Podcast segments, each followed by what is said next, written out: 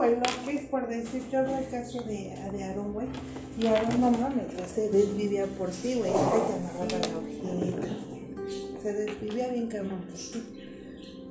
Fíjate, en su Pero momento. yo no, yo, yo sabes cuando hasta me dijiste, ay, me va a hacer mi fiesta, cuando tú misma te engañabas, güey, que él no te hizo la fiesta, él no te hizo la fiesta, yo dije, tú me dijiste, no, va a llevar un grupo de rock, y, y- Sí. y tú, ya después con el tiempo yo dije, ah, yo decía, no, pues qué chido, yo hasta te lo puedo decir, le dije a un Fer, qué chido, la neta, Mirza, qué chido que se haya encontrado un cabrón que se desviva por ella, así bien cabrón, la neta. Pero ¿sabes qué es lo más triste? Y es como te digo, al pasar de los años, hoy lo hablo abiertamente, antes me daba, me daba, me daba pena y te lo puedo decir. ¿Sabes cuál es el error de Paola? Paola se enamoró de puro pendejo. Porque fue así, ¿no? Porque finalmente yo creía que el comprarme yo misma amor iba a perdurar. Y eso fue lo que hice, porque la prueba estuvo, era, no trabajaba, pero Paola era la que aportaba, porque tú sabías que económicamente estábamos muy bien, ¿no? Entonces, Paola tenía quien la protegiera, pero era a cambio de un pago. Y no era un pago de amor, era un pago económico. Y tuve que entenderlo de una manera bien dura. Pero también ahí tú tuviste la culpa. Claro. Porque por tenerlo, ay, yo te pago tu día, ay, yo esto, ay, yo te doy lo de su hijo. Claro, porque para mí era mi dependencia, él cubría mis carencias, y no nada más sexuales ni físicas, sino las emocionales. Él, cubría esa parte de estoy contigo y te doy toda la atención. Y yo no voy a decir que fue una mala persona, porque hablar mal de él sería hablar mal de mí, pero sí te puedo decir esto. Cuando Paola dejó de ser quien era Paola, todo, inclusive todo su mundo, todo lo que era su gente, todo lo que era su familia, la mayoría, dejó de ver a Paola como si Paola tuviese un valor. Y eso, eso, güey, eso fue una de las cosas bien, bien culeras, ¿no? Porque entonces entendí que la vida y que en la vida hay gente tan hipócrita, completamente, ¿eh? Que te puede decir, sí, vales mucho, eres la mejor, eres la mejor adquisición de mi hijo o de mi hija de X persona. Y por atrás, güey, se están mofando de quién eres. Y lo aprendí con ese tipo de personas. Digo, me escucho mal hablando y dirigiéndome de esa parte, pero en cuanto a mi persona, son personas que no quieres volver a tener cerca de tu vida. Y que te hicieron crecer y que finalmente me hicieron crecer porque me hicieron aprender. Que no es lo que me hace falta. Porque yo te pongo el ejemplo, ¿no? Tan solo fue un ejemplo. Eh, yo te lo decía apenas, ¿no? El 10 de mayo yo no, no soy muy adicta a festejar los 10 de mayo. Y recuerdo muy bien ese 10 de mayo que estábamos en la primaria de, de nuestros hijos en común. Y llegamos juntos, ¿no? Y entonces llega la ex de la que siempre estuvo enamorada. Y yo pendejamente yo decía, a huevo, yo voy a sacar ese amor por la ex, ¿no? Y me sentía que era como que el salvamento, era, era el salvavidas de ese personaje. Y las cosas no eran así. En ese momento, güey, en ese momento la neta me partió la madre en cuanto a mi ego y Pao dejó de ser segura. Porque yo no sé si tú recuerdas cuando Paola ya llegaba bien pavoneándose porque se sentía bonita y porque se sentía la mujer más linda del mundo y porque me sentía segura y sentía que podía comerme el mundo. Güey, el mundo me tragó en ese momento. Sentí un abismo, te lo juro, fue como si se hubiese abierto un, pinche hoyo en medio del patio de la escuela. Yo recuerdo que había, estaban tomándose fotos este, con las mamis ¿Y sabes qué hizo este cabrón? O sea, literal fue, volteó a verme y se dirigió a ella. Y lo más ojete fue que él tenía una relación conmigo y ante los ojos de toda su familia decía que ya no estábamos juntos. Entonces imagínate, era la rogona, era la buscona, era la pendeja de ahí. Y entonces cuando nos vamos de la escuela, porque él y yo llegamos juntos, llegamos juntos en el carro, llegamos juntos con los niños. Pues, ¿qué te crees? O sea, fue así de... Ni siquiera fue decirme, ah, sí, este, ¿sabes qué pedo? Tú por tu lado, yo por el mío. Me tocó verlo, cómo se iba con ella. Llegué a casa de sus tíos porque era la reunión. Yo no quería entrar a la casa. Me sentía humillada porque me humilló. Y había tantos matices en ese momento, güey, que yo recuerdo estar mis hijas y me abrazaban. ¿Y sabes qué fue lo que me dijo nada más? Cuando regresó horas después. Porque el muy cabrón no tenía los huevos de decir, sí, sí, tengo una relación con ella y la sigo viendo. Y, todo lo que, lo que llevaba una relación, porque no tuvo esos huevos de afrontar la vida y de afrontar las cosas como eran, le gustaba jugar. Porque jugaba con él mismo y jugaba con lo que era yo. Hoy por hoy te lo puedo decir así y se lo digo de frente. No era amor, güey, era conveniencia. Porque así te lo puedo decir, de todas las viejas que tuvo, no hubo una vieja que lo impulsara a hacer lo que hizo de su vida. Y entonces cuando el güey se la pasaba bien pedo y entonces me hablaban, oye Paola, es que está bien tirado, está tomado, por favor. Entonces ahí sí me acudían a mí para que Paola corriera a buscarlo, a levantarlo de la pinche calle. Y entonces Paola tenía que ser la puta salvadora porque pues era el amor en ese entonces o era lo que yo creía que era mi amor y tenía que levantarlo de la calle y entonces me lo llevaba a casa y entonces era curarle la pinche peda y seguir pedo y seguir la cruda. ¿Y qué crees? Era mal visto, porque entonces yo lo tenía alcoholizado para que estuviera a mi lado, cuando las cosas eran completamente diferentes. Cuando él no tuvo los huevos de decir, la busco porque voy a recuperarme a su casa. Y yo pendejamente, por querer que estuviera cerca de mí, pues lo apoyaba. Y me dañé, y me dañé bien culero. Hasta que un día me senté, recuerdo que me senté, y fue cuando decidí decir, ya no más, vámonos, que fue que, yo retorno a, para acá. Y, y, tú lo recuerdas, yo regresé devastada de toda esa situación. Estaba en cama llorando. Y lloraba y lloraba y lloraba. Y yo me acuerdo que él estaba ya más lúcido. Y le dije, ¿por qué se hacen pendejos tú y ella? ¿Por qué de una buena vez no dejan de jugar con nosotros. Tú conmigo y ella con él. Y regresen. Si ustedes saben que se aman y que no pueden estar en uno, en uno sin el otro, regresen. Que te valga pitos si te engañó con tu primo, que te valga pitos que se acostó con el, eh, con el amigo, con, con quien haya sido. Si tú la quieres, regresa. Y deja de jugar. Porque la neta no está chingón. Y entonces no sé si recuerdas que fue que hicimos la mudanza con Ivonne a, medianoche, que llegué con todas mis cosas y desaparecí. Desaparecí. Pasó tiempo, recuerdo que estaba desmadradísima por todo lo que habíamos vivido, porque pues después de haber tenido todo me convertí en nada otra vez. Y, y recuerdo que entré a trabajar, entré a trabajar este, a un antro estabas tú, estaba Ivonne. Y recuerdo esa llamada cuando me preguntó que cómo estaba y cómo le hacía para vivir. Y lo escuché mal. Y a pesar de que yo estaba mal porque estaba viviendo mi duelo día con día, estaba avanzando.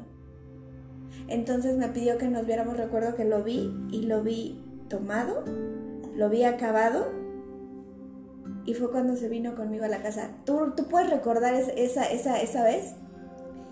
Que inclusive le reclamaste, que inclusive estabas emputadísima, que inclusive yo creo que me hubieras agarrado palazos, porque esa era tu reacción. No me mientas.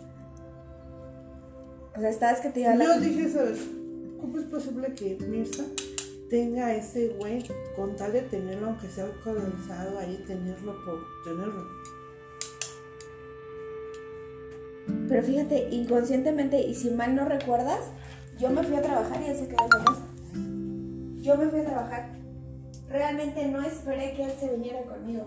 Y realmente una parte mía sabía que todo lo que él decía eran falacias. Porque si recuerdas, le di la oportunidad, regresé con él. ¿Y qué fue lo que pasó? Pues fue cuando me enteré que pues, posiblemente estaba embarazada otra persona, ¿no?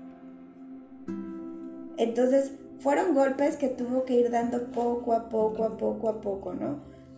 Y entonces entendí que no era parte de mi vida y que no es alguien grato. A lo mejor sí lo puedo ver y lo puedo ver con, con cariño. Sería muy mentirosa si te digo que sería cariño. Porque no puedes tener cariño por alguien que te trata así. ¿O estoy mal? No, no con cariño. A lo mejor y puedo verlo como... Qué chido. Fue... Fueron cosas buenas, tanto buenas como malas. Pero en definitiva... estoy comiendo, espérate. No pensé que algo No, pero en definitivamente no. No lo quiero en mi vida. O, o sí sería una persona con la que no veo. No me veo futuro. Ya no. ¿No? Y, digo, y la cagué. Y como esas puta. Siempre la voy cagando y la voy cagando y por eso siempre digo, es que siempre me he enamorado de puro pendejo, ¿no? Entonces me mantengo salva un pinche ratísimo y Paola se mantiene bien salva de, no estar con ningún cabrón.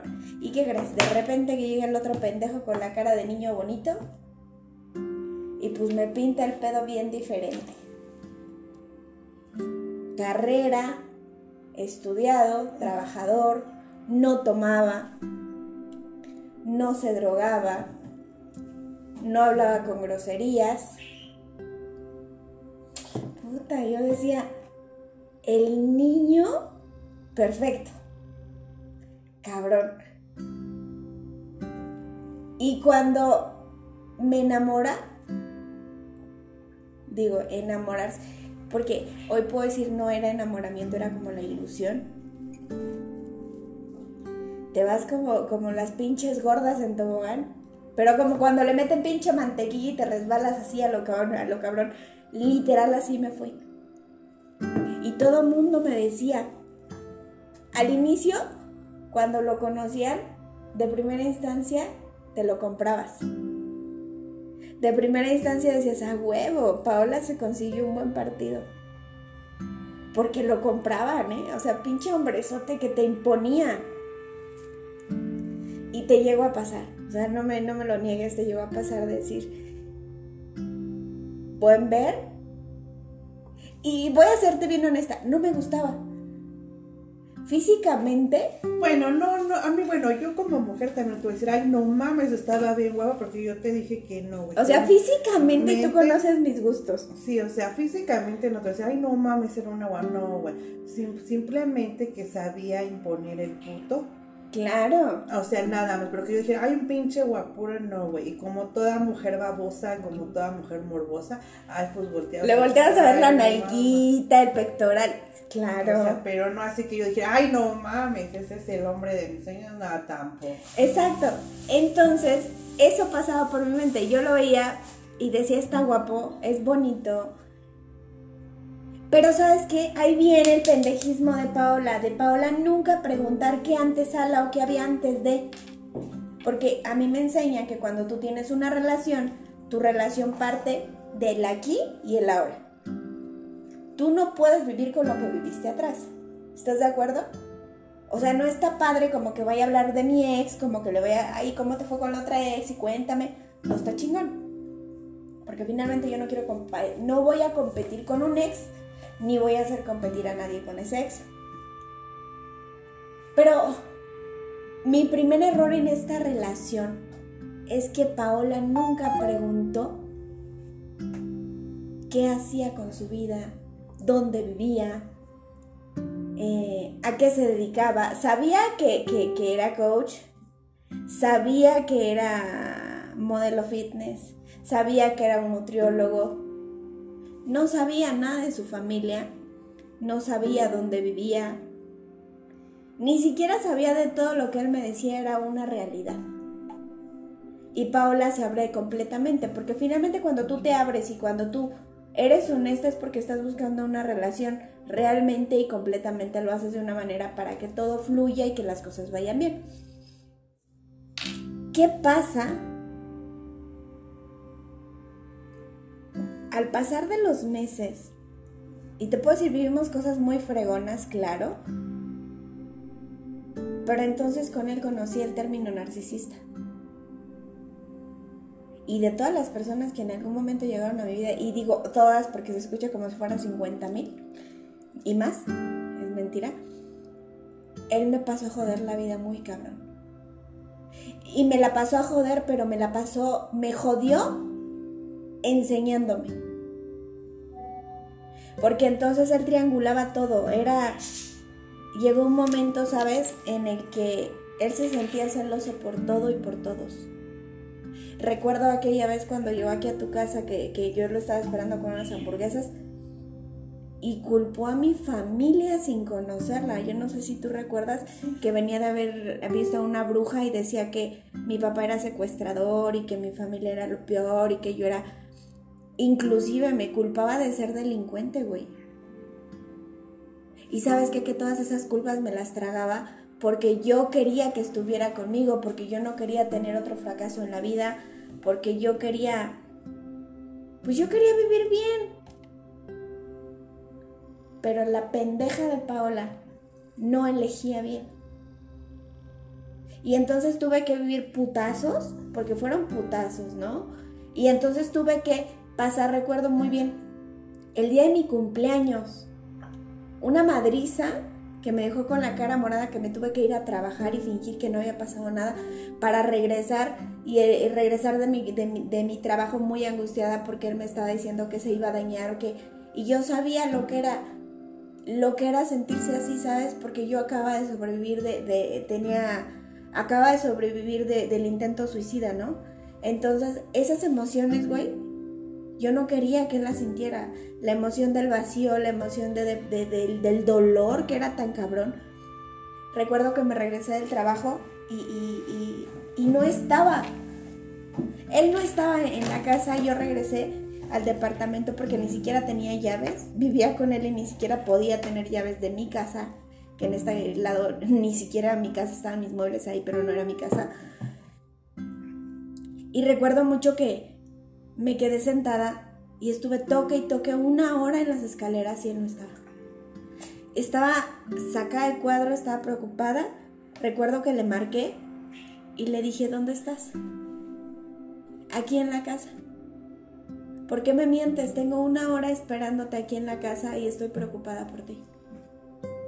¿Sabes que él llegó de hacer su rutina de ejercicio, todo sudado y ya había cenado? Y peleamos el día de mi cumpleaños. Al siguiente día teníamos una reunión en casa de mi mamá. Yo no sabía que ellos se habían puesto de acuerdo para hacer una reunión y me iban a festejar mi cumpleaños él no tenía dinero. Hoy entiendo que él se ponía así cuando no tenía dinero. Pero yo nunca le exigí. Nunca. Entonces, este, íbamos en el camino y él iba... Yo me maquillé para que no me vieran golpeada. Y, tú sabes, ¿no? En esos momentos yo estaba en la peor crisis del trastorno. Estaba con todo encima, medicada, con, con terapia. Yo sabía que no era apta para tener una relación por lo menos dos años que eh, fue el tiempo que me dieron para tener una sanación, entre comillas. Y sabes que me acuerdo mucho que íbamos en, el camión, güey. Y íbamos platicando y cuando llegamos, él iba muy cariñoso, se le llama Bombing Glove. Cuando te abrazan y te besan, y sí, mi vida, y mi chaparrita, y mi princesa, y, mi chiquita, y eres mi todo, y eres mi vida. Y, y, era, yo era su mundo, ¿no? Y cuando llegamos a casa de, mi mamá, recuerdo que me siento en la alberquita que está afuera y estoy toque y toque y no abren. Entonces él, él me sienta y yo recuerdo que estoy sentada con las piernas abiertas abrazándolos. Y me dice, ya vine a entregarte. O sea, ¿te imaginas? Fue así como que dije, ¿veniste aquí? Ya vine a entregarte. Ya no puedo contigo. Güey, espérame, a mí no me sacaste de mi casa, ¿eh? Era bien sencillo que tú te hubieras ido por tu lado y no me hagas pasar esto. Y, entramos a la sala y mi mamá recuerda muy bien y, su esposo empezaron a discutir. Y hubo algo, hubo una, una frase que nunca se me va a olvidar, nunca. Él empezó a alegar y a, expresarse mal de mí, ¿no? Y él me dijo que él sabía de mi trastorno, sabía que estaba en una situación crítica. Y él me dijo, estoy contigo por humanidad. Puta. ¿Sabes qué sentí? Que no tenía un valor, que Paola no valía nada. Todo lo que hice fue subir. Tenía una crisis en ese momento y me tomé todo el frasco de clonazepam. Me dopé completamente. Tengo recuerdos muy nulos después de ese día. Y él me decía que él había sido mi salvador, shalala. Seguí con él. O sea, pendejamente él me hacía tanto daño, pero yo no lo soltaba. Estaba tan pendejamente y reciamente aferrada a estar con una persona que valía para pura mierda. Y perdón porque me exprese de esta manera, pero hoy por hoy lo veo de esa manera. Porque a todo mundo le pudo decir que era el mejor y que échale ganas y échale huevos y que la vida es esto. Pero ¿quién era él? Porque si hoy lo pones frente a mí, Hoy le digo su precio y se lo digo, no vales nada. Las acciones son las que hablan. Y aunque yo no trabajara y aunque yo ganara poquito y aunque yo le echaba huevos, ¿cuántas veces quise emprender y él le partió la madre a los perfumes, a la cerámica, a todo lo que yo quería emprender y a lo que yo quería salir adelante? Él me partía la madre. Él no era una buena persona para mi vida. Cuando Paola decide dejarlo y sale corriendo, porque literal salí corriendo de ese lugar, fue la última paliza que me dio.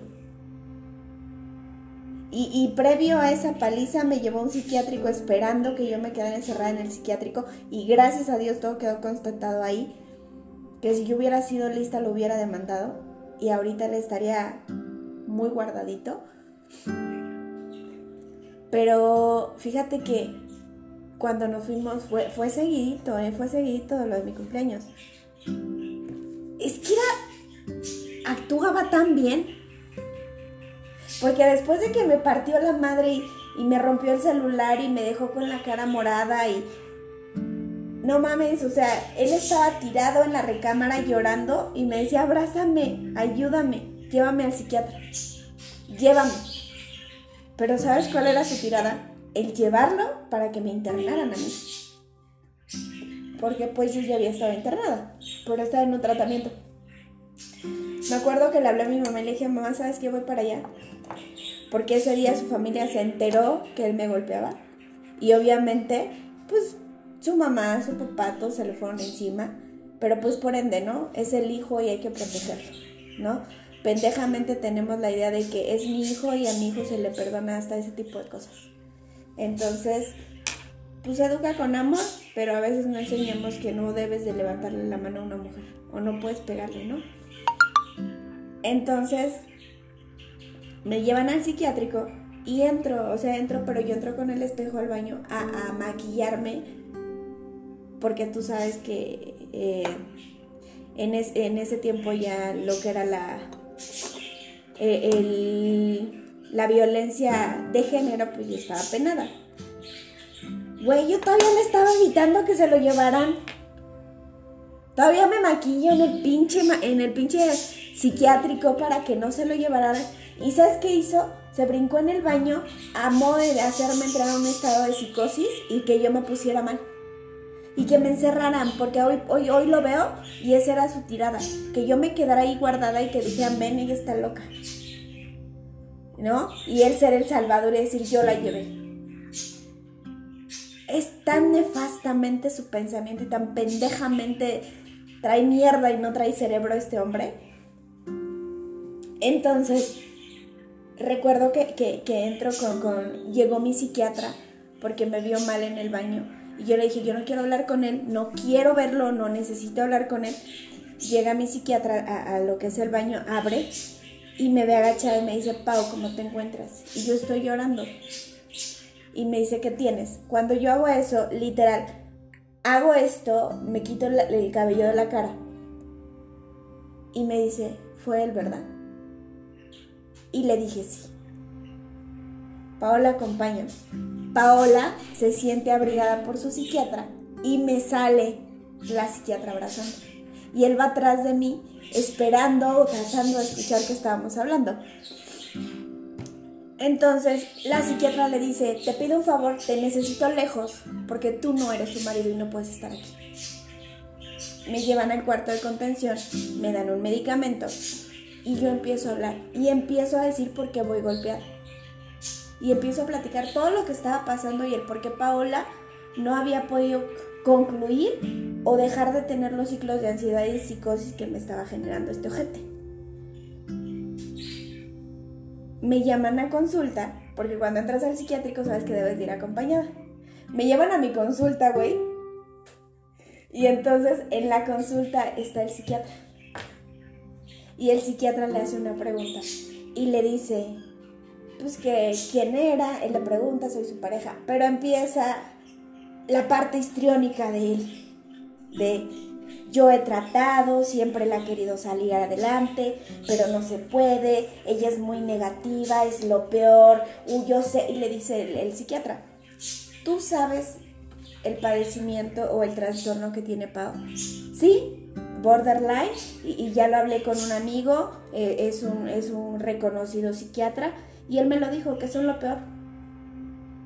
Es el peor tipo de, de personas que puede haber en el mundo. Entonces el psiquiatra se le queda viendo y le dice, qué mal informado estás. ¿Sí sabías que el trastorno de Paola es uno de los más dolorosos? Y lo que tú sientes en ella está multiplicado por mil. Tus tristezas, tus enojos, tus alegrías. Ella no es una persona tóxica, ella no es una persona que destruya todo a su paso como tú lo dices. Y quien te informó realmente te informó muy mal. Y le dijo, pues yo ya no puedo, aquí se la dejo. Y le dijo el, psiquiatra, no puedes dejarla aquí, vino contigo. Pues no me interesa, aquí se la dejo. Y se puso, salió su lado narcisista, güey, enfrente del psiquiatra. Entonces, este, el psiquiatra se me quedaba viendo y le dice, mandó a los de seguridad para que se lo llevaran. Y me dice, Pau, ¿traes dinero para tus pasajes? Le dije, la verdad no traigo dinero. Me dice, mira, vamos a hacer una cosa, voy a regularte tu medicamento para que te vayas a tu casa. ¿Y sabes qué me dijo? Pau, ¿tú tienes un trastorno? Sí. Pero lo que él tiene es demasiado peligroso para ti. Aléjate de él. Otra persona pidiendo que me alejara de él solamente de verlo. Y entonces cuando salí del psiquiatra, salí tan aliviada porque dije, no me internaron porque no lo ameritaba. Fue que te hablé por teléfono y te dije que si me podía venir a quedar contigo. Y entonces bien, bien cabrón, que me lleva con una de las señoras que él se estaba acostando. Era una señora grande, no voy a negarlo, era muy guapa. Me sorprendí tanto porque su familia la recibió como muy normal, ¿sabes? ¿Cómo es posible que estés llevando a tu mujer a un psiquiátrico y entonces la vieja con la que te estás acostando va y la recoge para llevarla a su casa? Güey, yo no estoy tan loca. O sea, aquí había más gente zafada que yo. Y entonces no lo entendí en ese momento, lo tuve que entender con el paso de los años, con el paso del tiempo y mantenerme lejos de él. Y si tú me preguntas hoy, si la vida te pusiera de frente con N otra vez, ¿lo voltearías a ver? No. Sea, definitivamente creo que es una de las personas a las que en mi vida quiero tener cerca. Ni para bien ni para mal. Dios es justo y él le tocará con quien le tenga que tocar y se lo tendrá que rebotear y regresar las veces que tenga que ser como tenga que ser. Y también recuerdo, ¿no? Todas las veces que tú hablaste conmigo, las veces que Ivonne habló conmigo, pero ¿cuándo fue que aprendí? ¿Cuándo tuve que aprender? Cuando me vi en el suelo. Y tristemente es así, solamente cuando estamos en el suelo es cuando nos damos cuenta que no nos queda más que levantarnos y agarrar huevos y decir vámonos para adelante. Y hoy por hoy te lo digo, para adelante, porque para atrás ya, ya dolió y dolió mucho. Y yo volver atrás, ya no regreso. Ya no regreso. Lloré mucho, sufrí mucho, la viví muy cabrona, pero, pero solamente se queda ahí en el recuerdo.